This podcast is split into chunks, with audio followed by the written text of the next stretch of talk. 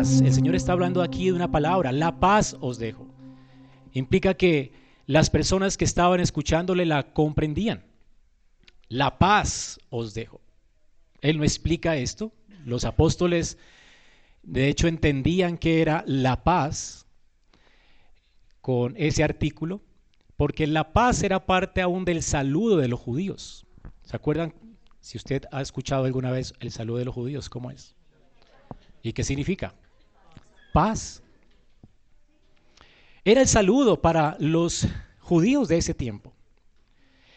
Y en ese saludo estaba contenido todos los sueños que ellos entendían, los que ellos, lo que ellos tenían y todas las promesas que estaban contenidas en la ley de Dios. Paz.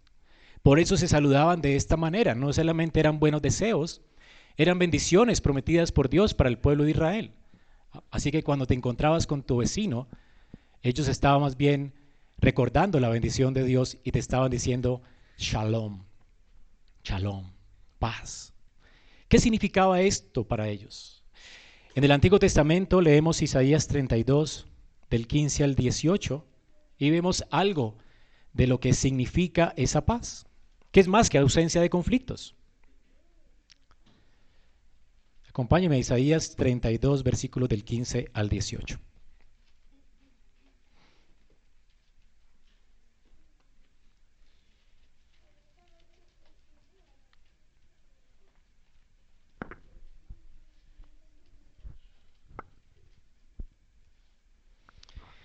Hasta que sobre vosotros sea derramado el Espíritu de lo alto. Esto es importante, noten que la paz viene por el Espíritu, cuando se derrama el Espíritu de lo alto. ¿Y cuál es la consecuencia? El desierto se convertirá en campo fértil. O sea, prosperidad material, bendición de la tierra. El campo fértil será estimado por bosque y habitará el juicio en el desierto, y en el campo fértil morará la justicia. Hablando de que esta paz va a ser una paz justa, va a traer retribución para los malos, los que viven en el, desierto, pero también traerá fertilidad y bendición donde está morando la justicia. O sea que es una paz fundamentada en la justicia. También dice, y, y el efecto de la justicia será la paz. Noten esto. Cuando hay justicia, entonces viene la paz. Dice, y la labor de la justicia, reposo, seguridad para siempre. Noten entonces que las consecuencias de esta paz son también reposo, descanso, tranquilidad del alma, sosiego y seguridad, te sientes seguro. ¿Quién no quiere esto, verdad? Y mi pueblo habitará en moradas de paz, paz familiar. O sea, va a haber ausencia de conflicto interno, ausencia de conflicto en la nación, ausencia de conflicto en la familia, moradas de paz, en habitaciones seguras, seguridad en la casa. ¿Quién tiene paz sabiendo que le van a robar, verdad? Es difícil vivir en un mundo donde nos van a robar. Pero aquí la paz dice que va a haber ausencia de esta inseguridad. No va a haber inseguridad, va a haber seguridad. ¿Y hasta cuándo? Para siempre. Y mi pueblo habitará en moradas de paz, en habitaciones seguras y en recreos de reposo. Qué increíble, ¿verdad? Ahora, de hecho, hermanos, esta paz es la que Dios promete a Isaías y fue la que él planeó desde, desde que creó el mundo. Dios creó al mundo y colocó a Adán en un jardín bonito, glorioso, especial, ¿verdad? Pero ¿qué había en el jardín de Adán cuando el Señor lo puso en ese jardín? ¿Qué había en el jardín en Génesis 3? Una serpiente peligrosa, ¿verdad? ¿Quién puede tener paz si hay conflicto? Y esa serpiente además vino a profanar el, nombre de Dios. Así que el jardín no era el lugar que Dios esperaba dar a Adán, donde él pudiera habitar seguro. E, el jardín no era un, un lugar seguro, una habitación segura para Adán. Había conflicto. Sin embargo, la paz, el shalom de Dios, fue prometido a través del árbol de la vida. Jesús dijo, yo he venido para que tengan vida, pero no como la que tenía Adán, sino vida en abundancia. Es una vida superior, gloriosa. Adán podía haber obedecido a Dios y, y, haber tenido acceso al árbol de la vida. Ese árbol de la vida que estaba apuntando al chalón de Dios, a la realización completa de los propósitos de Dios. un lugar seguro, un lugar sin amenazas. ¿Qué tenía que haber hecho Adán? Quitar la amenaza del jardín y luego él entonces trascendería la gloria que prometía el árbol de la vida. Esta gloria era una gloria inmutable. Adán no pecaría más. Habría paz en el corazón, paz interna, seguridad interna. No habría conflictos con el pecado. No habría problema de fallar nunca. Adán pasaría a un lugar donde estable, donde no habría más pecado. Un lugar de inmutabilidad perfecta. Un lugar de sosiego. Un lugar de seguridad. Un lugar donde no habrían amenazas, no habrían serpientes. Entonces vemos que el propósito de Dios con el árbol de la vida era anticiparle a Adán este lugar perfecto, un lugar de comunión con Dios, un lugar donde todas estas cosas, protección, prosperidad, abundancia, sosiego, fluirían de Dios, porque Adán podía estar bien con Dios y podía habitar en gloria con Dios. Sin embargo, ¿qué sucedió en la caída? Adán perdió la paz. Y por eso el Día de las Madres es el día más inseguro. Después de la caída de Adán, sí es culpa de Adán. Todos nosotros hemos sido contados por pecadores.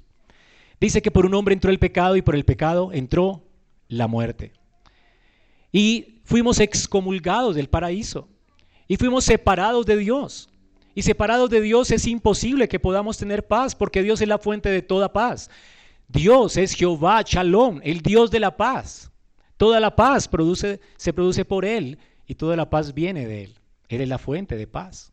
Y sin Él no hay paz. Y la escritura dice que no había paz para el impío. Así que Adán fue excomulgado del paraíso. El plan de Dios entonces no se frustró. Dios quería asegurar esta paz a través de otro Adán, el segundo Adán, la simiente prometida a Abraham, la simiente prometida en Génesis 3.15. Esta simiente aplastaría a la serpiente en la cabeza, acabaría con las amenazas, destruiría a los enemigos de Dios y salvaría un pueblo para Dios, un pueblo que pudiera disfrutar de esta paz, de ese shalom eterno, de esta gloria eterna. Pero además, a diferencia del primer Adán, este Adán tenía no solamente que obedecer perfectamente para establecer esta paz, de manera justa, él también tenía que llevar sobre sí el castigo del pueblo que él venía a representar porque el pueblo que él venía a representar era un pueblo pecador. Así que el castigo de nuestra paz tenía que ser sobre él. Y esto es lo que Dios prometió a través de toda la escritura. En este pacto de gracia prometido por Dios, era un pacto de gracia concertado con Cristo. Cristo traería esa chalón de Dios. Cristo a, a, través de su perfecta obediencia y a través de su muerte en la cruz, al hacer justicia y acabar con las amenazas en la creación de Dios, trascendería en gloria y habitaría en gloria con Dios para siempre y nos prepararía moradas eternas como la que leímos en Isaías y como las que acabamos de leer también en el capítulo 14 de Juan, los que han seguido los sermones. Básicamente lo que Dios ha estado hablándonos en el capítulo 14.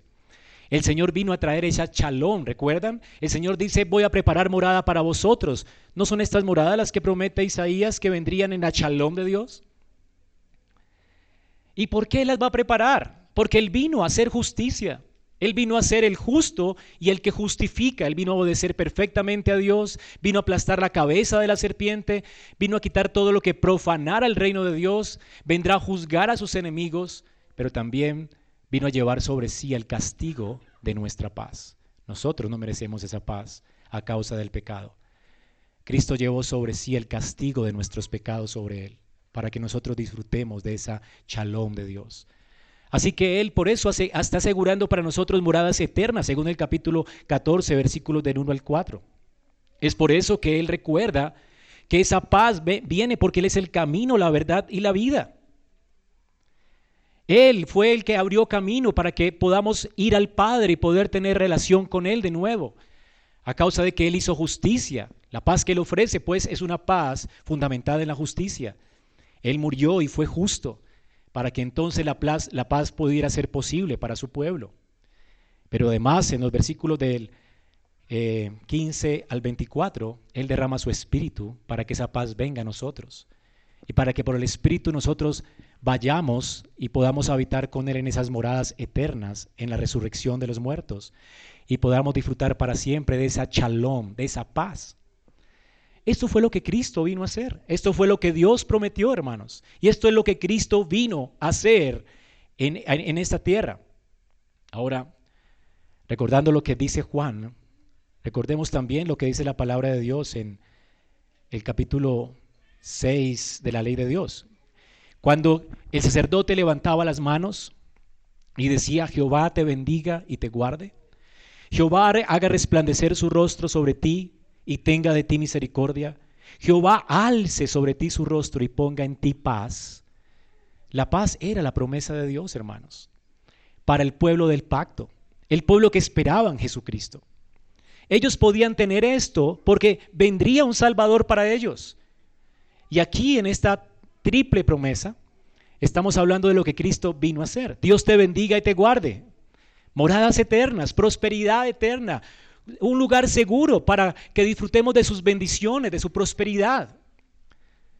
El Señor lo logró, hermanos. Él dice que Él ya está, ya abre un camino y Él ya está, ya ha preparado para nosotros moradas eternas, moradas seguras para nosotros en gloria. Pero también dice Jehová haga resplandecer su rostro sobre ti, tenga de ti misericordia. Esta paz es nuestra porque Él tiene misericordia de nosotros a través de la sangre de Cristo y a través de la obediencia de Cristo.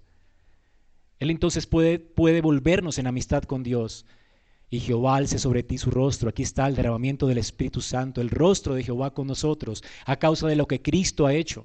Y ponga en ti paz, el resultado, la chalón de Dios, a causa de que Dios la planeó en Cristo. Así que esta chalón es el estado perfecto de gloria. No es solamente ausencia de conflicto.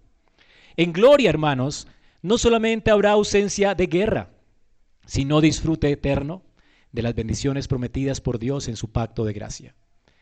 Pero estas bendiciones ya son nuestras, hermanos, en Cristo. Es increíble. Esa esperanza, esa paz de estar bien con Dios, disfrutar de su descanso, no solamente es una esperanza que viene, es una esperanza que ya tenemos en Cristo. Nosotros ya estamos en esa esperanza. La Biblia dice que ya estamos sentados con Cristo en esa gloria. Es tan segura, hermanos, es tan segura la paz que Dios logró en Cristo para nosotros, que Dios planeó y logró en Cristo, que nosotros podemos anticiparla y alegrarnos con Él, a pesar de las circunstancias que vivimos hoy. Es un gozo de saber que el plan de Dios, el propósito eterno de Dios ya está realizado en Cristo. Es ese descanso de saber que la muerte no nos puede vencer porque tenemos vida en Él es ese descanso que tendremos unidad porque ya la paz de Dios ha sido derramada en nuestros corazones y de hecho esa armonía es la que disfrutamos en la iglesia temporalmente. Cuando partimos el pan, nosotros que venimos de contextos diferentes, de lugares diferentes, con corazones diferentes, siendo pecadores podemos tener comunión en la iglesia. Es una paz que disfrutamos en la iglesia. Claro, con los tropiezos del pecado, pero la, procuramos porque la paz ya ha sido derramada en nuestro corazón.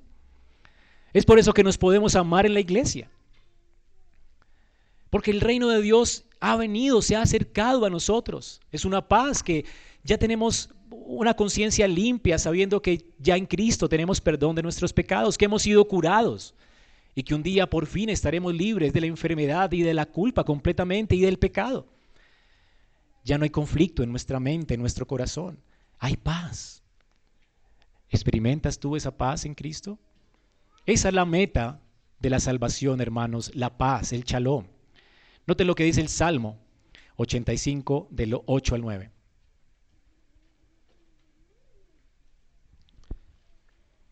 Escuchará lo que hablará Jehová Dios, porque hablará paz a su pueblo y a sus santos para que no se vuelvan a la locura. Ciertamente cercana está su salvación a los que le temen, para que habite qué? La gloria en nuestra tierra. La gloria de Dios ya está entre nosotros, hermanos. Esa paz es posible hoy para nosotros. Esa paz nos libra de la locura de este mundo. Esa paz, hermanos, no permite que nos volquemos a la locura ni pongamos la esperanza en lo que el mundo pone la esperanza. Esa paz nos permite anticipar escatológicamente lo que Dios ya logró para nosotros a causa de la obediencia de Cristo y a causa de la muerte de Cristo en la cruz. Así que es una paz que Dios planeó, es una paz que podemos tener, porque es una paz que Cristo ganó. Es una paz que Cristo ganó. ¿Y por qué Él la ganó? Porque era imposible de alcanzar para nosotros. A causa de Adán todos hemos pecado. Es imposible reconciliarnos con Dios. Romanos 15, 5, 12 dice, por tanto el pecado entró en el mundo por un hombre y a causa de ese pecado, el pecado trajo muerte y la muerte pasó a todos los hombres por cuanto todos pecaron. ¿Por qué es que vivimos en días peligrosos? ¿Por qué es que aunque firmemos tratados de paz, nunca será posible esto? Porque la paz, hermanos, solamente se logra cuando hay amistad y relación con Dios. Mientras el hombre se ha apartado de Dios, él no tiene paz en su corazón. Él está muerto en sus delitos y pecados. Solo merece qué? La ira y la indignación de Dios, no la paz. Isaías 57, 21 dice, no hay paz, dijo Dios, para los impíos. No hay paz. Isaías 48, 22 dice, no hay paz para los malos, dijo Dios. Separados de Dios no hay paz. Entonces, como pecadores, lo único que usted y yo merecemos son las maldiciones de Dios. El infierno eterno, no la paz. La paz no es un derecho que tú puedes lograr después de haber pecado. Es un derecho que alguien puede alcanzar siendo y permaneciendo siempre justo, y el hombre nace pecador en Adán. Así que es un derecho del cual no tenemos nosotros posibilidad de reclamar, porque lo perdimos en Adán. Así que por más que pidan paz, el hombre no puede tenerla. El mundo tiene paz, entre comillas, pero una paz que es falsa. Una paz creada en su imaginación. En el mundo la gente se muere y dice, no, estará con los angelitos en el cielo, ya está en paz. Es mentira. Cuando un hombre muere sin Cristo va al infierno y nunca más tendrá paz. Es una, una paz irreal, una paz injusta. Porque sin Cristo no hay paz en el corazón de los hombres, porque solamente en Cristo Dios hizo justicia. Esta paz solo es posible en Cristo y eso fue lo que entendió Gedeón. Leamos el libro de jueces, capítulo 6, versículos del 22 al 24. Esto es lo que significa que Jehová es Jehová Shalom, Jehová nuestra paz. ¿Qué es lo que entendió en jueces Gedeón acerca de esa paz? Jueces 6, 22 al 24.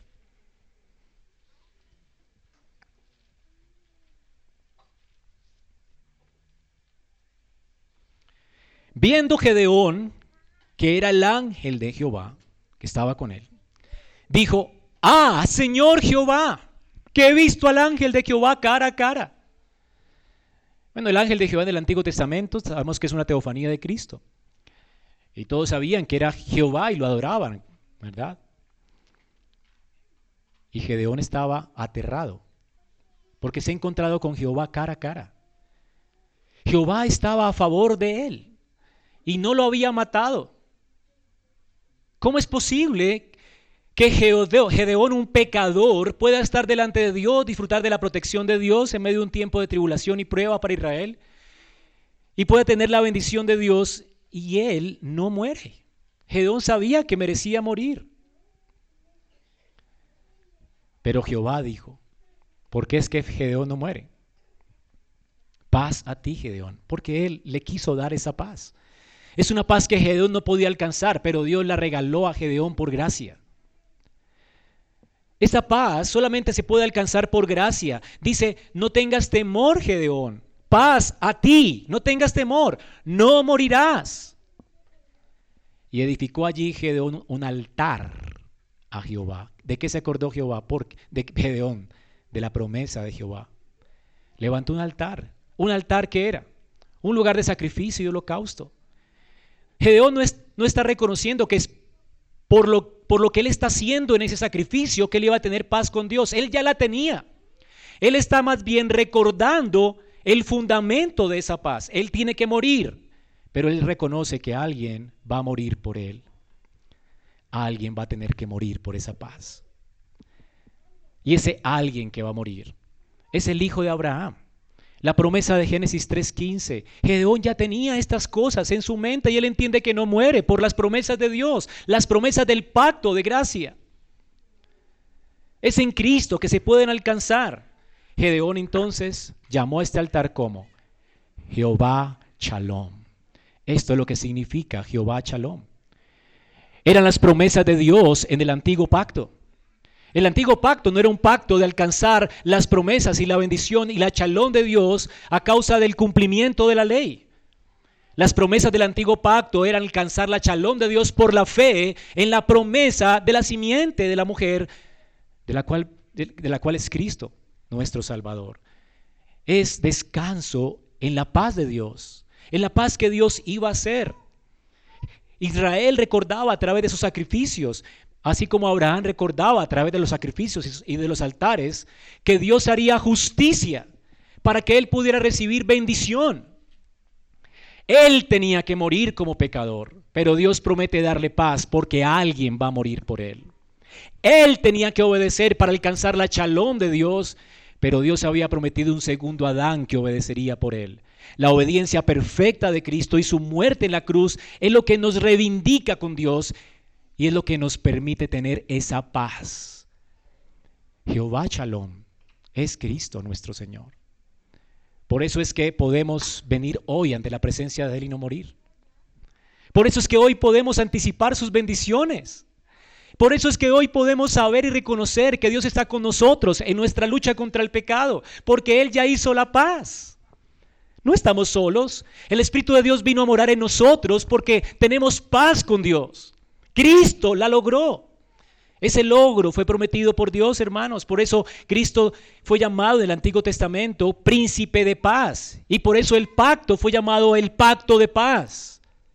Era un pacto de paz porque había sido sellado con la sangre del príncipe de paz. Aquel cordero que fue inmolado desde antes de la fundación del mundo, aquel que ya tenía a Dios en mente. El plan de Dios no fracasó. Dios traería su chalón y su gloria a esta tierra mediante Cristo nuestro Señor. Así que el logro de la salvación lo hizo Cristo. El logro de nuestra paz es Él. La escritura nos dice en Lucas 2.14, cuando los ángeles anunciaron el nacimiento de Cristo, Gloria a Dios en las alturas y en la tierra paz. ¿Y por qué? Porque vino el Mesías, porque nació el Mesías, el esperado en Israel, aquel que traería paz eterna, segura, bendición, prosperidad, paz de conciencia, libertad del pecado, libertad de las amenazas. Ha venido a este mundo, ya vino en la persona de Cristo. Y los ángeles glorificaron a Dios y declararon paz en la tierra. Dios tiene ahora buena voluntad para con los hombres. ¿Por qué? Porque Cristo vino, hermanos. Cristo vino a establecer esa paz. Él nació de una virgen, nació sin pecado, nació sin la herencia del pecado de Adán, nació libre de culpa, nació como cordero inocente, sin mancha y sin contaminación. No vino de Adán como nosotros. Él fue concebido por el Espíritu de Dios en el vientre de la Virgen. Y tomó nuestra humanidad caída y se hizo un hombre siendo Dios. Sin dejar de ser Dios, vino a este mundo y se hizo hombre para ser el mediador entre Dios y los hombres. Nosotros, nuestros pecados ofenden a Dios y Él vino a llevar sobre sí el pecado de todos nosotros. Porque Él era el ofendido, vino a llevar esas ofensas sobre sí. Y porque nosotros fuimos los que ofendimos a Dios, Él vino en su carne a obedecer por nosotros. Él es pues el mediador entre Dios y nosotros. Él vino a obedecer por nosotros y a morir por nosotros. Por esto se hizo hombre, sin dejar de ser Dios. Él es Dios con nosotros. Hermanos, Cristo logró esa salvación por esa razón. Pero además, Él vino también a hacer perfecta justicia. Allí en Juan 14, 30 al 31 dice, no hablaré ya mucho con vosotros, porque viene el príncipe de este mundo y él nada tiene en mí. Satanás no tiene acusación para él, no puede llevar acusación delante de Dios acerca de Jesús porque él fue el justo, completamente justo y sin pecado. ¿Y por qué es que Cristo iba a la cruz? ¿Por qué es que Cristo iba a morir? No es por la paga del pecado de él.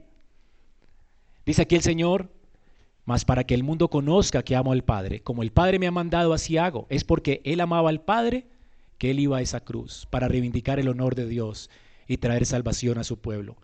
Él no fue a la cruz por su propio pecado. Él fue a la cruz por el pecado de su pueblo. Él vino a traer y a lograr esa salvación para nosotros. El Señor fue allí por amor al Padre, para reivindicar su gloria y su honor, para llevar a cabo su plan, su plan y su propósito eterno de traer un pueblo a su gloria. Él vino como segundo Adán a poner su vida por nosotros. Él no vino a morir por Él, sino por nosotros.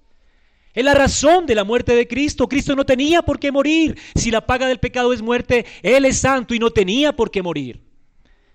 Pero él libremente se entregó en una cruz. Satanás no tenía de qué acusarlo, pero libremente fue a esa cruz para hacer la paz con Dios, para que nosotros pudiéramos tener paz con Dios. Por eso en Apocalipsis 12:10 dice entonces, oí una gran voz del cielo que decía, ahora ha venido la salvación, el poder, el reino de nuestro Dios y la autoridad de su Cristo, porque ha sido alzado ha sido, perdón, lanzado fuera el acusador de nuestros hermanos, el que los acusaba delante de Dios día y noche. Cuando Jesucristo entró en gloria, después de haber obedecido por nosotros y después de haber muerto por nosotros, después de haber resucitado y ahora es recibido en gloria, ¿qué sucedió? Fue lanzado fuera quién? El acusador. Ya no hay acusación porque Satanás no encontró acusación para él. Y él murió injustamente. Y Dios recibió la muerte de Cristo como el pago de la deuda o del salario que nosotros debíamos a él. Y entonces somos libres de condenación. Por eso, Satanás no tiene nada que hacer en el cielo, ¿verdad? Y fue lanzado fuera. Antes en el Antiguo Testamento, en el libro de Job, vemos a Satanás presentándose delante de Dios, diciendo, ¿no has considerado a Job? Él no es tan bueno como parece, ¿verdad? Acusando. Sin embargo, Dios ya había declarado a Job justo, mi siervo justo, a causa de Cristo. Pero estaba como en deuda. ¿Y dónde está la justicia? Bueno, aquí está la justicia. Cristo la pagó. Cristo es el justo y el que justifica. En Cristo hallamos justificación y en Cristo obtenemos la justicia de Dios como don, como regalo, para que entonces encontremos paz. Y entonces delante de Dios ya no hay acusación. Ya no hay nadie que te pueda acusar. Ya no hay nadie que te pueda culpar. Porque ya Cristo murió y pagó. Lo que tenemos ahora delante de Dios nosotros, hermanos, para tu alegría y tu paz, es un abogado que intercede por ti todo el tiempo. Un abogado que murió por ti y que resucitó por ti y que vivió por ti una vida de obediencia perfecta un abogado que reclama las bendiciones de esa chalón de Dios para tu vida por gracia. Él las ofrece por gracia porque Él las ganó. Él tiene el derecho de dejar esa paz a su pueblo y de declarar esa paz a su pueblo porque Él la ganó. ¿No es increíble esto? Pero es una paz que está fundada en su justicia. Romanos 5.1, ¿qué dice? Subrayalo, hermanos. Colóquele su nota allí que tiene que ver con Juan 14, versículo 27. Justificados pues por la fe, tenemos paz para con Dios. No alcanzamos justicia por nuestras obras, alcanzamos justicia creyendo. ¿Y cómo es que alcanzamos justicia? Por la justicia de otro, por la fe de otro, por la fe en otro. Es porque Él obedeció perfectamente y porque murió por nosotros que tenemos paz para con Dios. Esta paz solo es por medio de Jesucristo. Así que la paz es obtenida por la fe. Es una paz que tenemos por la fe. Así que hermanos, la paz de Dios, la chalón de Dios, la gloria de Dios, el reposo de Dios es una realidad que ya es tuya en Cristo. Hay paz para nosotros. Por eso es que no importa la aflicción presente. Hermano, tú tienes de parte de Cristo la paz de Dios morando en tu corazón. Y por eso no va a haber condenación para ti. Por eso alguien, por muy enfermo que esté y hospitalizado que esté y en las últimas y ha puesto su confianza en Cristo, muere en paz y antes da esperanza a otros en medio de su aflicción, porque su corazón está en paz, tranquilo. El peor lío de su vida no es su enfermedad, es Dios. Y el peor lío de su vida, la ira de Dios ha sido quitado. Cristo pagó. Y si Cristo pagó el resto, es, es gracia. ¿Qué podemos reclamar en este mundo? Cualquier aflicción no se compara con la gloria que tenemos eterna. La chalón, Cristo la ganó para nosotros. Un día estaremos en esas moradas eternas con Él. Las aflicciones presentes no se comparan a la gloria futura. Así que no importa cuán, cuántas circunstancias tengamos nosotros, cuántos enemigos podamos tener, podemos perdonarlos porque tenemos paz con Dios. Somos embajadores de paz porque tenemos paz con Dios. El, peor asunto de nuestra vida fue solucionado. La ira de Dios fue quitada. ¿No amarás tú a Cristo por esto? Ahora, la paz Dios la planeó. La paz Cristo la logró. Pero la paz Él la experimentó. Él no dice solamente mi paz os dejo o la paz, la paz que Dios planeó, la paz que yo gané, les dejo. No, Él dice también, mi paz es una paz que Él experimentó. Jesucristo tenía paz. La experimentó, de hecho, en la noche más terrible. El contexto de esta promesa está en la noche más terrible de su vida. Piense por, por, un momento en estas cosas, hermanos. Él sabía, estaba consciente, porque además de ser hombre era Dios. Y él sabía que Judas le traicionaría y lo traicionó. Él sabía que lo esperaban los soldados romanos en el huerto de Getsemaní y que sería la noche más angustiante para él.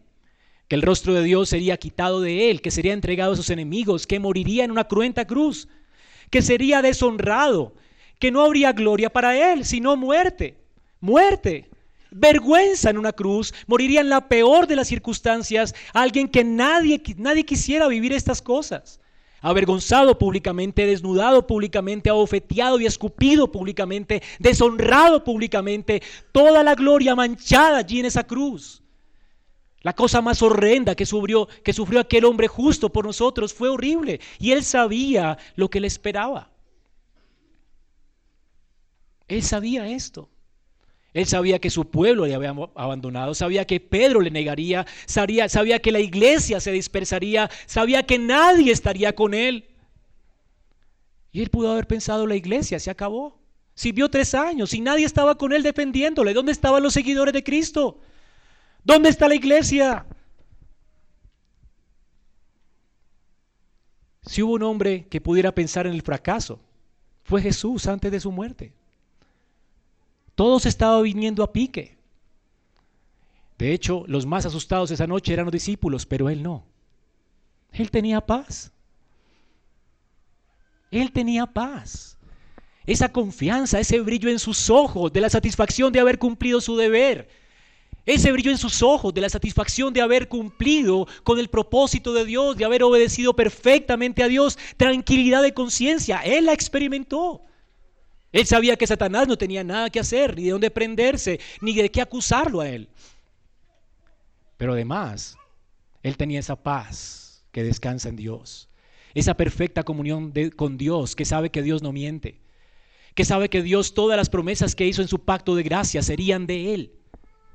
Él sabía que aunque esa noche todos le abandonarían, después de esa cruz, después de su resurrección, él vería el fruto de su alma y de su aflicción un pueblo le seguiría.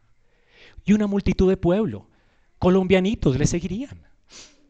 Personas de todo linaje, lengua, tribu y nación vendrían a postrarse delante de él. Él vería el fruto de su aflicción. Dios no lo dejaría sin un pueblo. Él confió en su Padre. Y por amor a su Padre se entregó. Él confió. Es esta, esta paz, este descanso absoluto de saberse estar bien con Dios. Él sabía que estaba bien con Dios y él sabía que podía confiar en Dios. Jesucristo estaba en paz. Él no tembló delante de Pilatos. Pilatos estaba temblando delante de él, pero él no. Pilatos no podía dormir por su conciencia. Él sabía que estaba haciendo mal. ¿Y quién puede dormir atormentado en su conciencia, verdad? Pilato no tenía paz. Y de hecho Pilato le dice, ¿por qué no ruegas a mí? Yo te puedo librar. Y el Señor compa le dice, tranquilo, haz lo que tienes que hacer. ¿Y por qué? Porque él sabía quién estaba en control. Si mi padre quisiera librarme de esto, traería millares de ángeles a librarme, pero yo sé que es la voluntad de Él. Yo sé que las aflicciones las permite Él para mi bien, para mi gloria y para el beneficio de mi pueblo. Yo sé que esperar de mi Padre, yo sé que esperar de sus promesas, eso es paz, hermanos. Esa tranquilidad de saborear la victoria antes de que ocurra. Esa fe de ver las cosas antes de que sean reales. Esa fe esa confianza era la que Cristo experimentó y es la que Él quiere que tú experimentes porque Él la logró para ti. Tú puedes confiar también en ese Dios porque ese Dios cumplirá todo lo que Él ha prometido a causa de Cristo. Si Él nos dio a Cristo, ¿cómo no nos dará con Él las demás cosas? ¿Piensas que Dios miente? ¿Piensas que las circunstancias difíciles que estás viviendo hoy con aflicciones a causa de personas a tu lado, aflicciones de la familia, aflicciones eh, económicas, aflicciones de salud. ¿Crees que Dios tiene un no tiene un propósito en esto? La peor injusticia de la vida se estaba llevando a cabo y Cristo nunca dejó de confiar en su Padre. Para que tú nunca dejes de confiar en Él y tengas paz. No tenemos que turbarnos. Él tiene control. Nada se va a acabar si estás con Él. Él va a triunfar. En Cristo somos más que vencedores por medio de aquel que nos amó y se entregó por nosotros. Él sabía que su padre era fiel y que su padre cumpliría su pacto. Porque el pacto definitivamente era un pacto con Él. El pacto de gracia es un pacto firmado y sellado con Cristo, entre el Padre y el Hijo. Es el pacto con Cristo, es un pacto que nos involucra a nosotros pero es un pacto con Él. Él sabía que esa noche, esa noche de deshonra para Él, esa noche de fracaso para Él sería su victoria. Satanás pensaría que lo aplastó en la cruz, pero Él sabía que Él aplastaría a Satanás en la cabeza en esa cruz. Que su deshonra se convertiría en la gloria de Él y en nuestra gloria. Que su muerte se convertiría en la muerte nuestra, la muerte del pecado y de la condenación para nosotros. Él sabía esto. Él sabía que el Padre le daría de nuevo el poder estar con él en gloria. Él sabía que tres días después se levantaría de los muertos. Él sabía que se levantaría para sentarse para siempre, eternamente en el trono de David. Él sabía que por su sacrificio en la cruz y por su obediencia perfecta traería nuevos cielos y nueva tierra donde mora la justicia. Él sabía que en este lugar, en esa ciudad de Dios, Él moraría por los siglos de los siglos con un pueblo, con su esposa. Así termina Apocalipsis o no. Qué esperanza tan gloriosa, ¿verdad?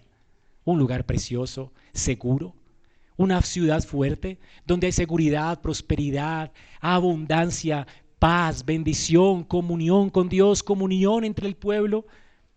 Él sabía esto. Por eso, por el gozo puesto delante de él, sufrió la cruz. Por el gozo puesto delante de él, por esa por esa chalón de Dios que fue puesta delante de él, por esa satisfacción de Dios para con él, él sufrió la cruz.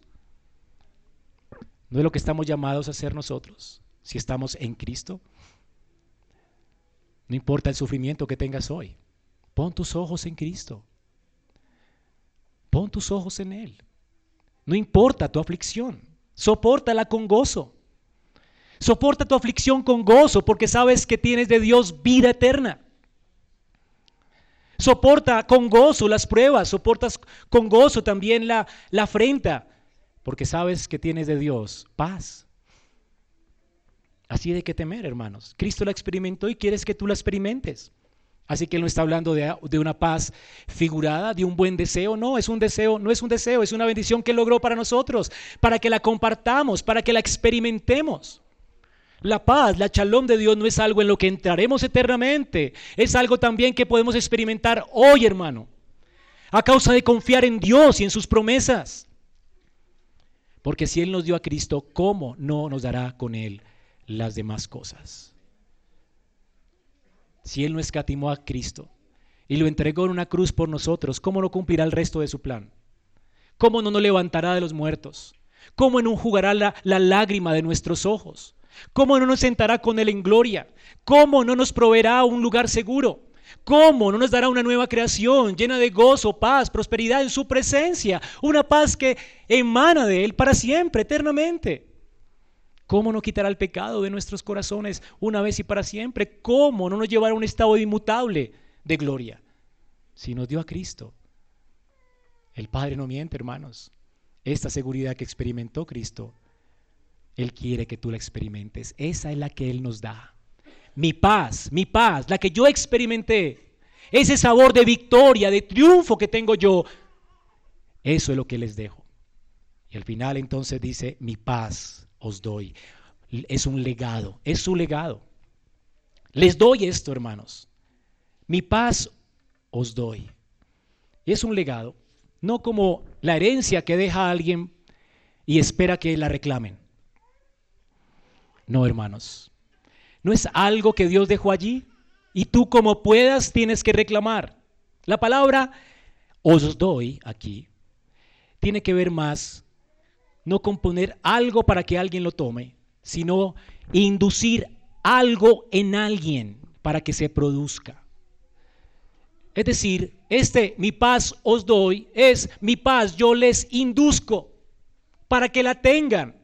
No es ese doy para que la reciban, es ese doy que Hermanos, ese no puedes escapar de ella. Él la da a quien quiere. Dios escoge a quien salvar. Y cuando escoge a quien salvar, derrama sobre esa persona su gracia y su espíritu. Esa persona se arrepiente, puede ver la pecaminosidad de su corazón, vuelve en sí, pide perdón, confía en Cristo y tiene paz. Es una paz inducida, es una paz que Dios da, es una paz que el hombre no puede alcanzar, es una paz que Dios ofrece por gracia a quien Él quiere y la ofrece libremente a quien Él quiere. Es una paz inducida. Es una paz que produce el Espíritu Santo en el corazón de los hombres que regenera. Es esa paz que Cristo ganó aplicada en el corazón nuestro por gracia. El Espíritu de Dios viene y obra por la palabra para que la tengas y la poseas. Por eso es una paz que no se puede arrebatar. Es una paz que es sembrada en el corazón, es una paz que produce fruto. Paz, gozo, benignidad, paciencia, mansedumbre, templanza. Es una paz que es producida en el corazón, inducida por el Espíritu. Y por eso es una paz que siempre va acompañada de gozo. Por eso el saludo apostólico, hermanos, paz y gozo en el Espíritu. Paz y gozo en el Espíritu. Es el Espíritu que nos induce a esta paz y es esta paz la que nos lleva a experimentar el gozo, el sabor de la victoria. Juan 5:11 dice, estas cosas os he hablado para que mi gozo esté en vosotros y vuestro gozo sea perfecto. El Señor nos promete su espíritu, pero el Señor también promete su palabra. Estas cosas os he hablado una vez y para siempre, para que mi gozo esté, para que mi gozo esté en ustedes, para que el gozo de ustedes sea perfecto, para que este, esta paz producida por el Espíritu que obra por medio de la palabra esté en ustedes y el gozo que tengan sea perfecto, esté completo. Es un gozo completo. Es experimentar el sabor de una victoria completa, ganada, es saberte ya con Cristo, sentado en gloria, en lugares celestiales. ¿Cómo viene esto? Por el Espíritu que obra por medio de la palabra. Por eso el Señor nos dejó su palabra. Ahora, entonces, ¿qué garantía hay si no la podemos escuchar, pero la puedes leer?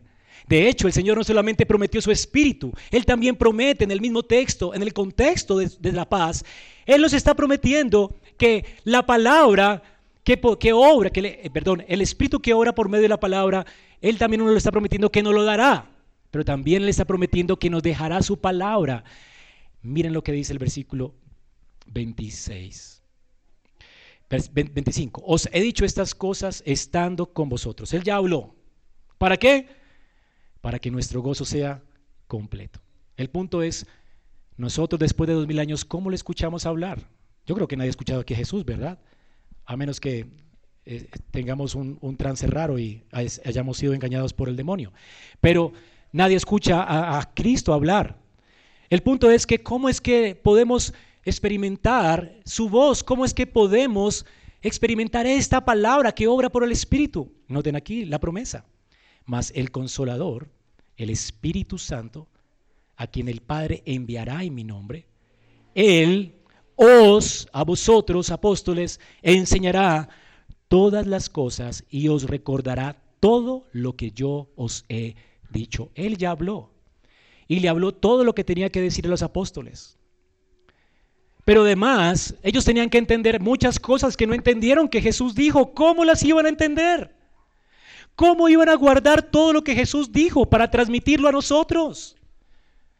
Ellos no tenían grabadoras, no tenían libretas de apuntes, no existían. No existía internet, no existían mensajes de texto, no existían grabadoras. ¿Cómo reproducir esto para que nosotros pudiéramos disfrutar de esta paz que viene por el Espíritu y que el Espíritu trae por medio de la palabra? El Señor promete que todo lo que Él dijo se lo recordará a ellos como por el Espíritu. Está prometiendo la inspiración de la, de la Escritura. Todo lo que los apóstoles hablaron a la iglesia les fue recordado por el Espíritu Santo, fue algo sobrenatural. Por eso es que tienes en los evangelios, hermanos, palabras que Cristo dijo, sermones completos de Cristo. Todo lo que es suficiente para la vida y la piedad está escrito para ti. El Señor está prometiendo aquí su Espíritu no solamente para inspirar a los apóstoles, para que nos transmitan la palabra, pero también para recordarnos a nosotros a través de ellos. Así que aquí está prometiendo no solamente la inspiración, pero la iluminación que nosotros necesitamos para entender la palabra. Los apóstoles escucharon a Jesús hablar y todo lo que Jesús habló, dice aquí, todo, todo, todo, todo fue recordado por el Espíritu. El Espíritu hizo bien su trabajo. El Paracletos, el amigo íntimo de Jesús, el que estuvo con Jesús todo su ministerio público, desde su nacimiento hasta su gloria, él descendió y les contó todo, todo lo que Jesús habló y les habló y fue un maestro contándoles todo lo que ha pasado cósmicamente, todas las implicaciones de lo que Cristo hizo. Y todo eso está en la palabra. Ellos lo recordaron todo y el Espíritu les enseñó todo. Por eso Pablo puede decir que lo que ellos hablaron, sus palabras son espíritu y son vida, porque el Espíritu se las recordó. Ahora, hermanos, esto es inspiración y tenemos este testimonio completo en la Escritura. Todo lo que tú necesitas para la vida y la piedad está escrito. Tú no necesitas oír voces. El Señor se encargó para que tú leyeras un libro. El Señor ahora está manifestando su obra, su gracia, anticipando lo que vendrá a través de su palabra. Él quiere que, él quiere que tú entiendas hoy cómo Él ha ganado esa chalón por el Evangelio, meditando en su palabra. Toda la palabra de Dios habla de Cristo. Toda la palabra de Dios habla de su logro. Toda la palabra de Dios habla de su experiencia. Toda la palabra de Dios habla de lo que Él hizo por nosotros. Toda la palabra de Dios habla de su victoria y habla de que Él está en gloria.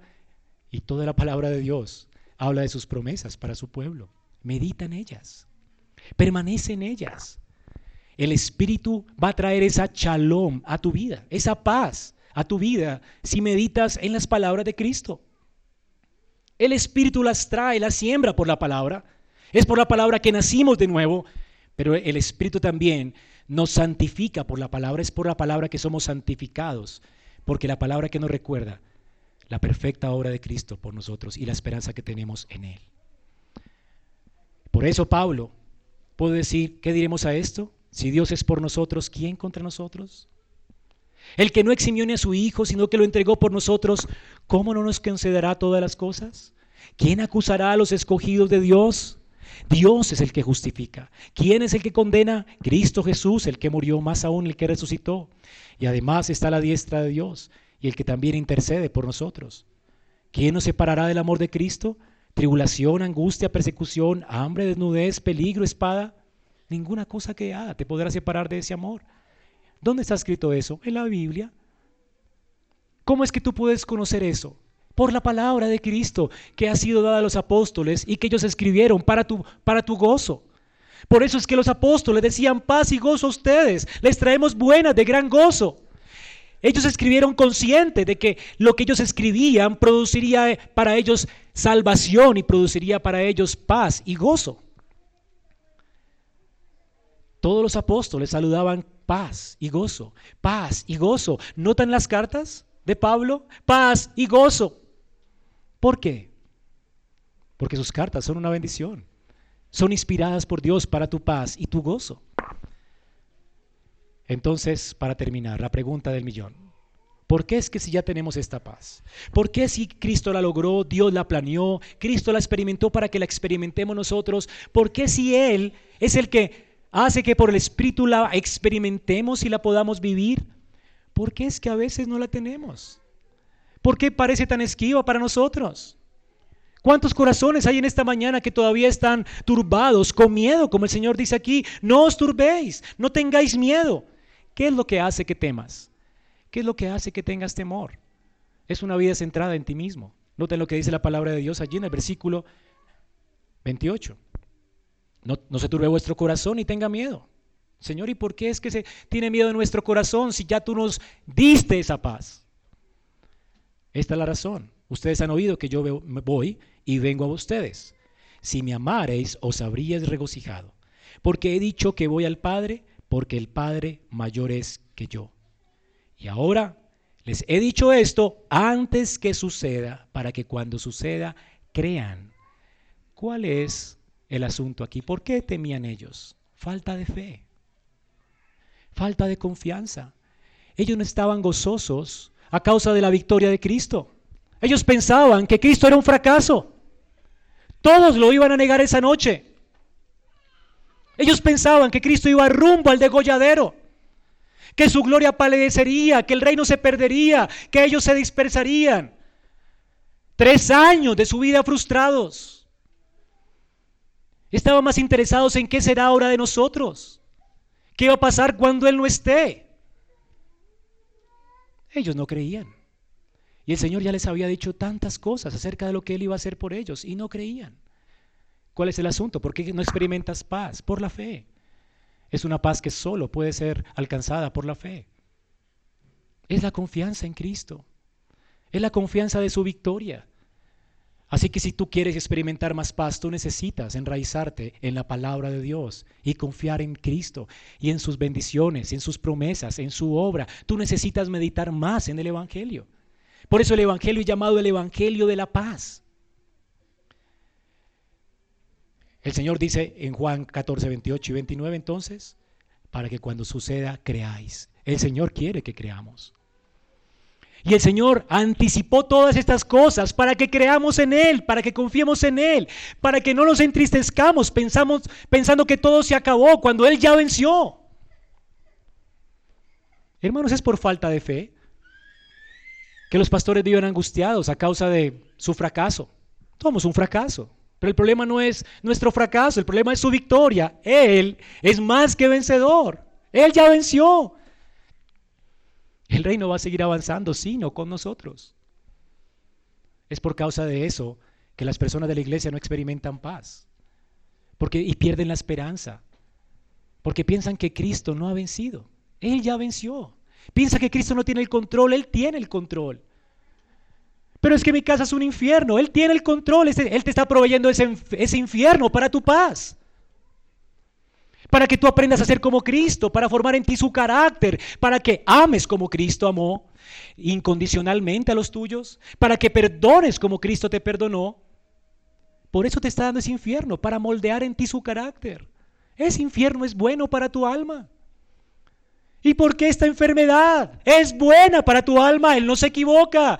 Deja de mirarte a ti, deja de mirar las circunstancias. Pon tus ojos en Cristo, el autor y consumador de nuestra fe. ¿Y por qué sufro? Hermanos, los sufrimientos no son comparables con la gloria que viene. Y cualquier momento sin dolor en esta vida ya es una ganancia para ti, porque esta vida está sujeta sujeta a maldición. Este mundo va a ser completamente consumido por fuego. ¿Por qué es que tienes pérdidas económicas? Porque este es el mundo, hermanos. El mundo que aborrece a Cristo. Un mundo donde Dios no nos prometió nada, ni prosperidad económica, ni salud, ni bendiciones. Cristo vino a inaugurar una nueva creación. y vino a darnos entrada amplia y eterna a ella. Esa es tu esperanza. Así que mientras estés aquí, gusta, gusta esa victoria. Si tú gustaras de esa victoria hoy, no tendrías temor y tendrías paz. Si tú gustaras de esa victoria hoy, podrías perdonar. Podrías entender que no hay cosa que no suceda en nuestra vida que, de lo cual Dios no tenga control. Y abrazarías con gozo el sufrimiento. Porque sabes que es un ratico. Después viene la gloria. Más bien te animarías a consolar a otros. Así como has sido consolado con la gloria que viene, serías un consolador para otros en medio de tu aflicción. Son las personas que descansan en Cristo, en su obra y en sus promesas, los que meditan en el Evangelio, los que aún en su lecho de enfermedad pueden dar esperanza a las personas que no tienen. Esas personas que tienen un brillo en sus ojos a pesar de que están muriendo, porque saben que es mejor para ellos estar allá que acá, que ellos parten con Cristo. El Señor por eso les dice a ellos, ustedes no estarían tristes si me amaran. Hermanos, si amáramos a Cristo, sabríamos que si morimos estaremos en un mejor lugar, con Él, en gloria. Y sabríamos que Él se fue a esa gloria.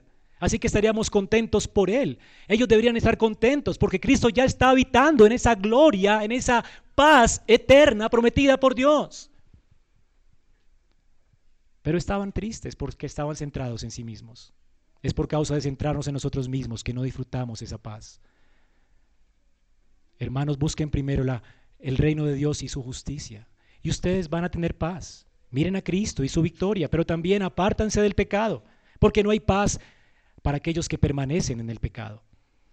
La escritura nos dice, porque desde el mayor hasta el menor codiciaron ganancias, desde el profeta hasta el sacerdote, no importa si tú estás aquí o si sirves a Dios, si tú practicas el engaño, si tú eres un pecador que no impenitente, que sigue en su pecado, abraza el pecado, hermanos, yo no puedo decirte a ti que tendrás paz y no puedo curar tu herida con liviandad como los falsos profetas. El Señor dice que los profetas falsos curaban la herida y el quebranto del pueblo con liviandad, diciendo paz, paz. Pero no hay paz. Tú no puedes tener paz si no crees y tú no puedes tener paz si no te arrepientes. Dios exige de ti arrepentimiento y fe. Tú tienes que apartarte del pecado y confiar en Cristo. Si tú permaneces en el pecado, la angustia no se apartará de ti. La escritura dice en 1 de Pedro 3:11, apártate del mal y haz el bien y busca la paz. ¿Cómo se busca la paz? Apartándose del pecado, sirviendo a Cristo. Esa paz de conciencia solamente se logra cuando ya justificado tú quieres ahora agradar a Dios con tu vida. Cuando ya justificado por amor quieres entregarle tu vida a Cristo. Haz pacto con tus ojos, dedícate al Señor y a su obra. Abandona el pecado, el pecado no trae sino culpa, tristeza. Busca la paz y síguela. ¿Y por qué? Porque los ojos del Señor estarán sobre los justos solamente.